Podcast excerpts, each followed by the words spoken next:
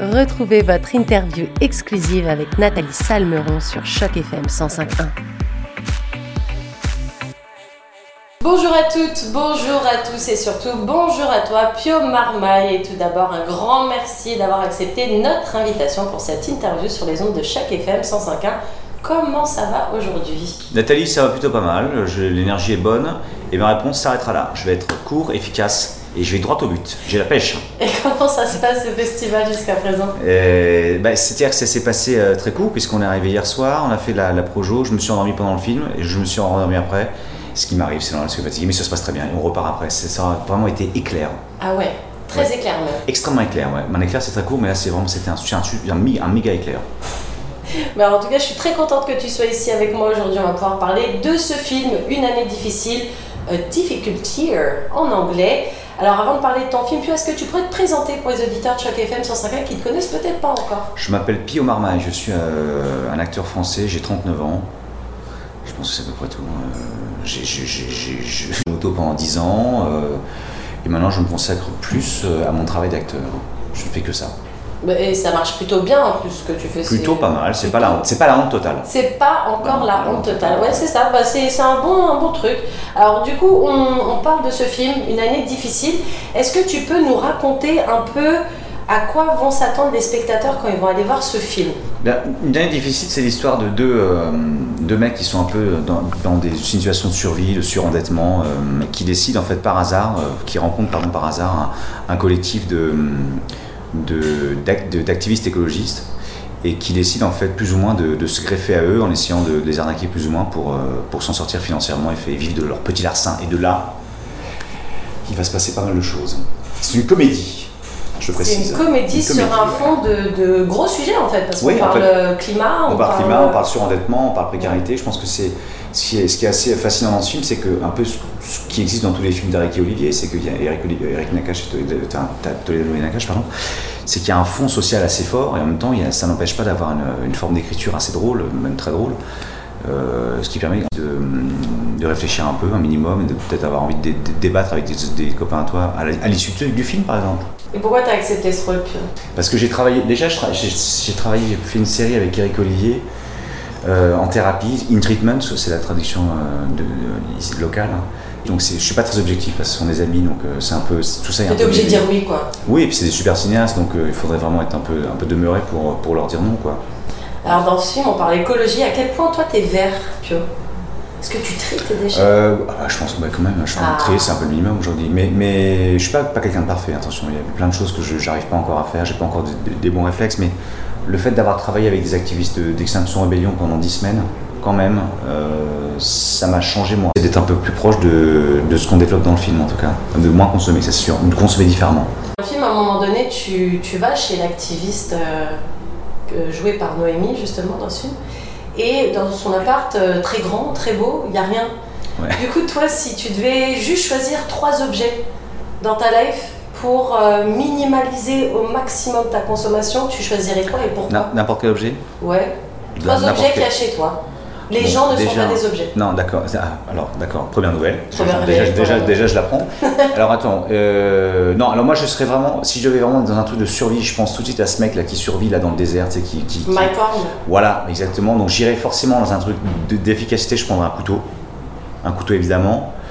Euh, il me faudrait du coup. Bah, là, je, je, suis que dans un truc de survie pure et dure. Hein. Mais on n'a pas parlé de c'est la fin du monde. Je t'ai juste dit si tu devais choisir trois objets pourquoi ces trois objets Pas euh, c'est la fin du monde, on part en forêt, il euh, faut faire un bivouac. Hein. Euh, je prendrais quand même un couteau. Quand même un couteau. Je prendrais quand même un, couteau parce que j'aime. Je, je, T'aimes couper J'aime couper, je fais beaucoup à manger. Ça, c'est une, je, je, je, passe ma vie à faire à manger pour les autres. Et ça, c'est une de mes passions. Ça, c'est indispensable. Je prendrais une machine à tatouer parce que forcément, il faut Parce qu'il y en a quelques-uns.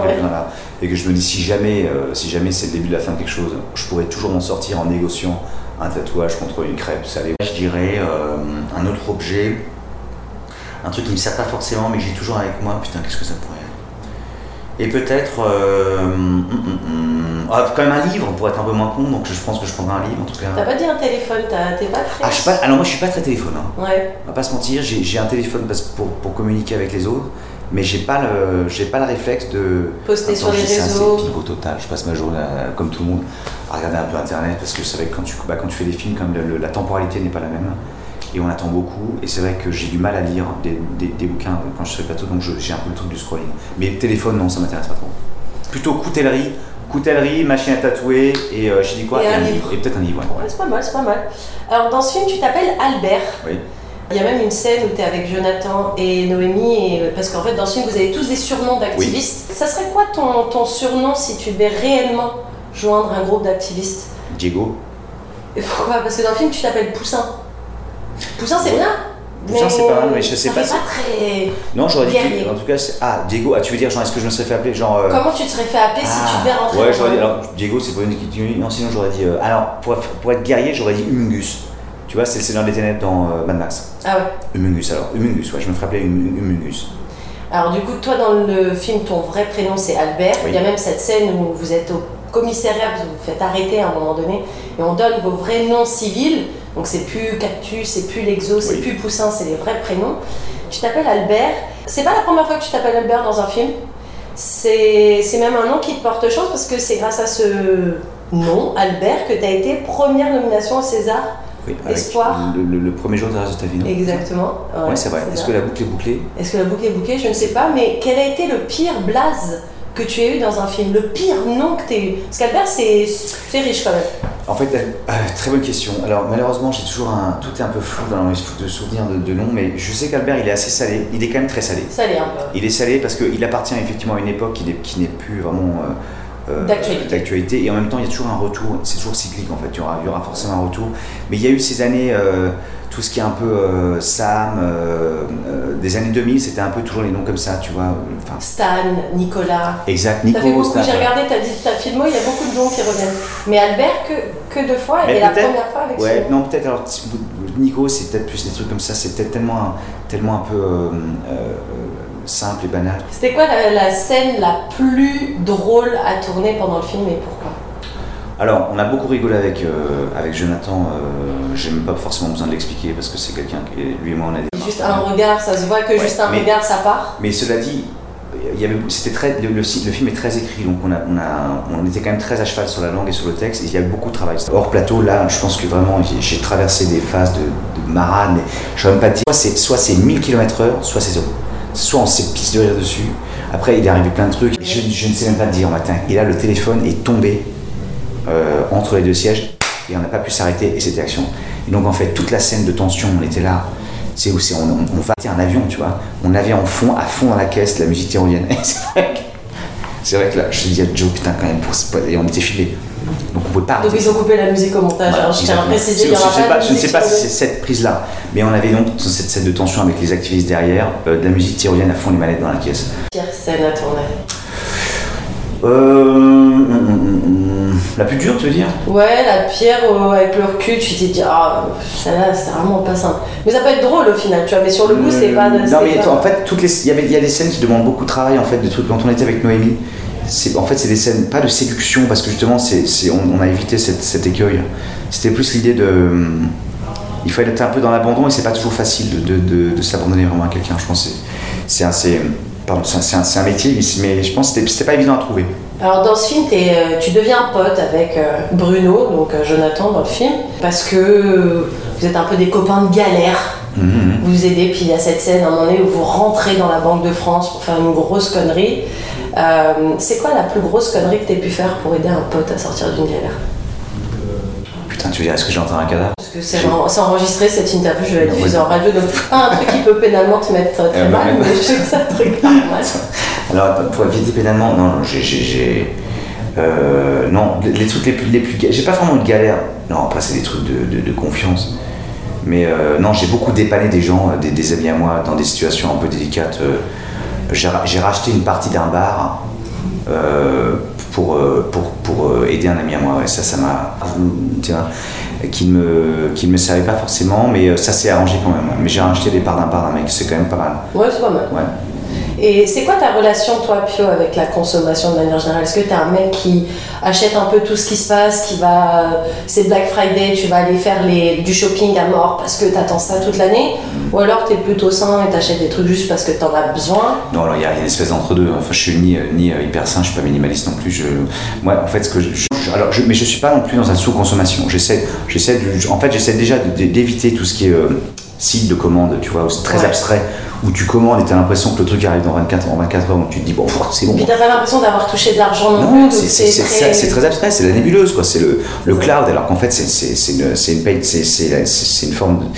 En fait, tant que c'est pas, c'est comme c'est pas concret, on se dit, il euh, n'y a pas de gens qui sont dans des, dans des immenses hangars qui n'ont pas, qui ont pas de pause pour l'épicer. Mm. Ça n'existe pas ces gens-là, puisqu'en fait c'est juste la machine et ça arrive chez moi par un mec sympa qui dit et voilà votre cadeau. Donc c'est plus compliqué. Et après, je suis, mais après je, malheureusement, si quelqu'un est très cool avec moi, il me dit mais attends, ça c'est super, qui me vend un truc, je pourrais l'acheter juste pour lui faire plaisir.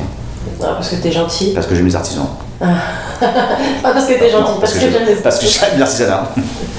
Pour euh, ton duo avec Jonathan, comment ça s'est passé? Est-ce que tu savais que tu allais jouer avec lui? Est-ce que euh, les réals, euh, Olivier et Eric, t'avaient parlé du casting ou c'était un peu la surprise? Oui, en fait, il y a eu un changement de casting à la dernière minute, donc ça devait être quelqu'un d'autre. En fait, on a, les, rôles ont été changés à la dernière minute. Jonathan, il y a. je crois que c'était quelques temps avant qu'on tourne. Et je m'étais quelqu'un qui me faisait extrêmement, qui fait extrêmement rire. Mais après, j'aime bien aussi, euh, enfin c'est pas j'aime bien, c'est indispensable. Je peux pas me limiter à ça. ça J'ai une personnalité publique. Et je pense que ça, ça fait partie de son travail. Mais j'aime bien aussi avoir accès à l'individu. Personne oui, qui voilà, le matin qui va boire son café. Exactement. Et comme très vite, on est, on est, euh, il y a eu un truc très simple qui, euh, qui a existé fort entre nous. J'ai pas eu l'impression de forcer quoi que ce soit. Ouais, la chimie, elle s'est faite. Oui, c'est ça, c'est ça. Et puis, des fois, ça ne se fait pas, hein, c'est pas grave, on n'est pas obligé d'aller partir en vacances ensemble, tu vois, c'est pas, pas obligatoire. Tant qu'à l'écran, ça passe, que ça le fait, ça va, mais là, en, là, plus, de ouais, ça... c'est. Oui, c'est vrai que là, en plus, il y a quelque chose de, humainement qui euh, Peut-être parce qu'on a le même âge, on a des enfants, enfin, c'est des trucs très cons, hein. Ouais, ouais. Euh, il y a un truc d'affection. Bah tant mieux parce qu'il me semble que vous allez rebosser ensemble, ou vous avez déjà bossé ensemble sur le film Dali. Alors, on a déjà bossé ensemble, en effet. Et... On joue deux Dali différents, oui. Et oui. Et du coup, est-ce que vous retrouvez cette même alchimie un petit peu Ben oui, mais en fait, comme, comme il faisait un Dali et moi je faisais un Dali, on s'est jamais vu pendant le tournage. Donc euh, euh on ne souffrasse pas, c'est deux Dali différents. Bah tant mieux alors que vous vous croisez pas, parce que sinon vous allez vous reparler des, des films que vous avez fait. Ouais, et puis euh, Dali c'était tellement singulier, c'est quand tu déjà joué Dali, c'est extrêmement anxiogène parce que tu te dis putain, je vais, je, vais, je vais dans le mur, je vais me casser la gueule. Le mec qui lui-même jouait Dali, qui devait être à la fois lui, lui aussi terrifié, c'est deux personnes terrifiées ça crée une ambiance, à mon avis, de, de, terreur, simplement. Tu vois, et j'ai pas, pas envie de ça. T'as pas envie de la terreur J'en ai marre de ça. et euh, pour finir cette interview, est-ce que tu peux nous parler de tes projets? Je sais que toi, tu as pas mal de films en cours. Il y a aussi les Trois Mousquetaires, partie 2, ah, qui vont bientôt sortir. Pas mal de choses. Est-ce que tu peux nous parler un petit peu de, de tout ce qui va se passer pour bah, là, là, en fait, j'arrête de travailler parce que je j'estime qu'il faut faire des pauses. Donc je vais arrêter pendant assez longtemps là parce que tu as pas mal enchaîné au final. Et en fait, c'est le hasard aussi des, des calendriers. les mousquetaires, on les a fait deux d'affilée et ensuite le film d'Eric Olivier. En fait, j'ai fini, fini ce film-là et en, une semaine, on a fait Yannick avec euh, Quentin. Après, il y a ce truc d'Ali au début, tout ça change en fait, parce que au début c'était pas le même casting, et puis Quentin me dit est-ce que tu veux faire ce film avec moi? Je dis bon, on, y va, tu vois. Enfin, c'est pas l'horreur. Hein. Enfin, oui, oui, oui, c'est pas, pas la tanasse. oh, allez, oh merde, bon Dieu. tu vois. Non, mais bon, il y a eu ça. Mais après, là, j'ai moins travaillé. J'ai fait un film cette année, c'est tout. Et je, parce qu'en fait, il faut que les projets soient indispensables. Hein, c'est des choses qui me. C'est quoi qui fait que tu as envie de faire un film C'est juste parce que c'est des potes? Non, maintenant, bah, ça a toujours été quand même le scénario, mais maintenant, il y a quand même beaucoup les, cinéastes aussi, les gens. Ouais. Que quand on regarde un peu ta filmo, il y a des noms qui reviennent quand même. Oui. Rémi. Ouais, ouais c'est vrai, mais, parce que c'est des, ce sont des cinéastes avec avec qui j'ai un truc euh, humainement, euh, une amitié qui, qui, existe aussi. Donc euh, c'est vrai que je retravaille très souvent avec les mêmes, les mêmes vidéastes, cinéastes. Pardon. Là, je vais retravailler avec Pierre Savadori, tu vois, nous, entre autres, mais je sais pas expliquer ce qui se Je pense que c'est déjà c'est une question d'écriture. Et... de pause, tu vas faire quoi, à manger? Je vais m'occuper de mes enfants, je vais faire manger, pas trop parce que sinon je vais devenir obèse. Donc j'essaie de faire un espèce du sport. Et... Merci beaucoup, Merci. Pio, pour ce bel entretien. Merci Nathalie. C'était un, plaisir de t'avoir euh, avec nous. Et puis je rappelle aux auditeurs de Choc FM 105.1 qui peuvent encore aller voir ce film Une année difficile, a Difficult Year en anglais, puisqu'il est toujours diffusé au TIFF. À bientôt, Pio. À bientôt.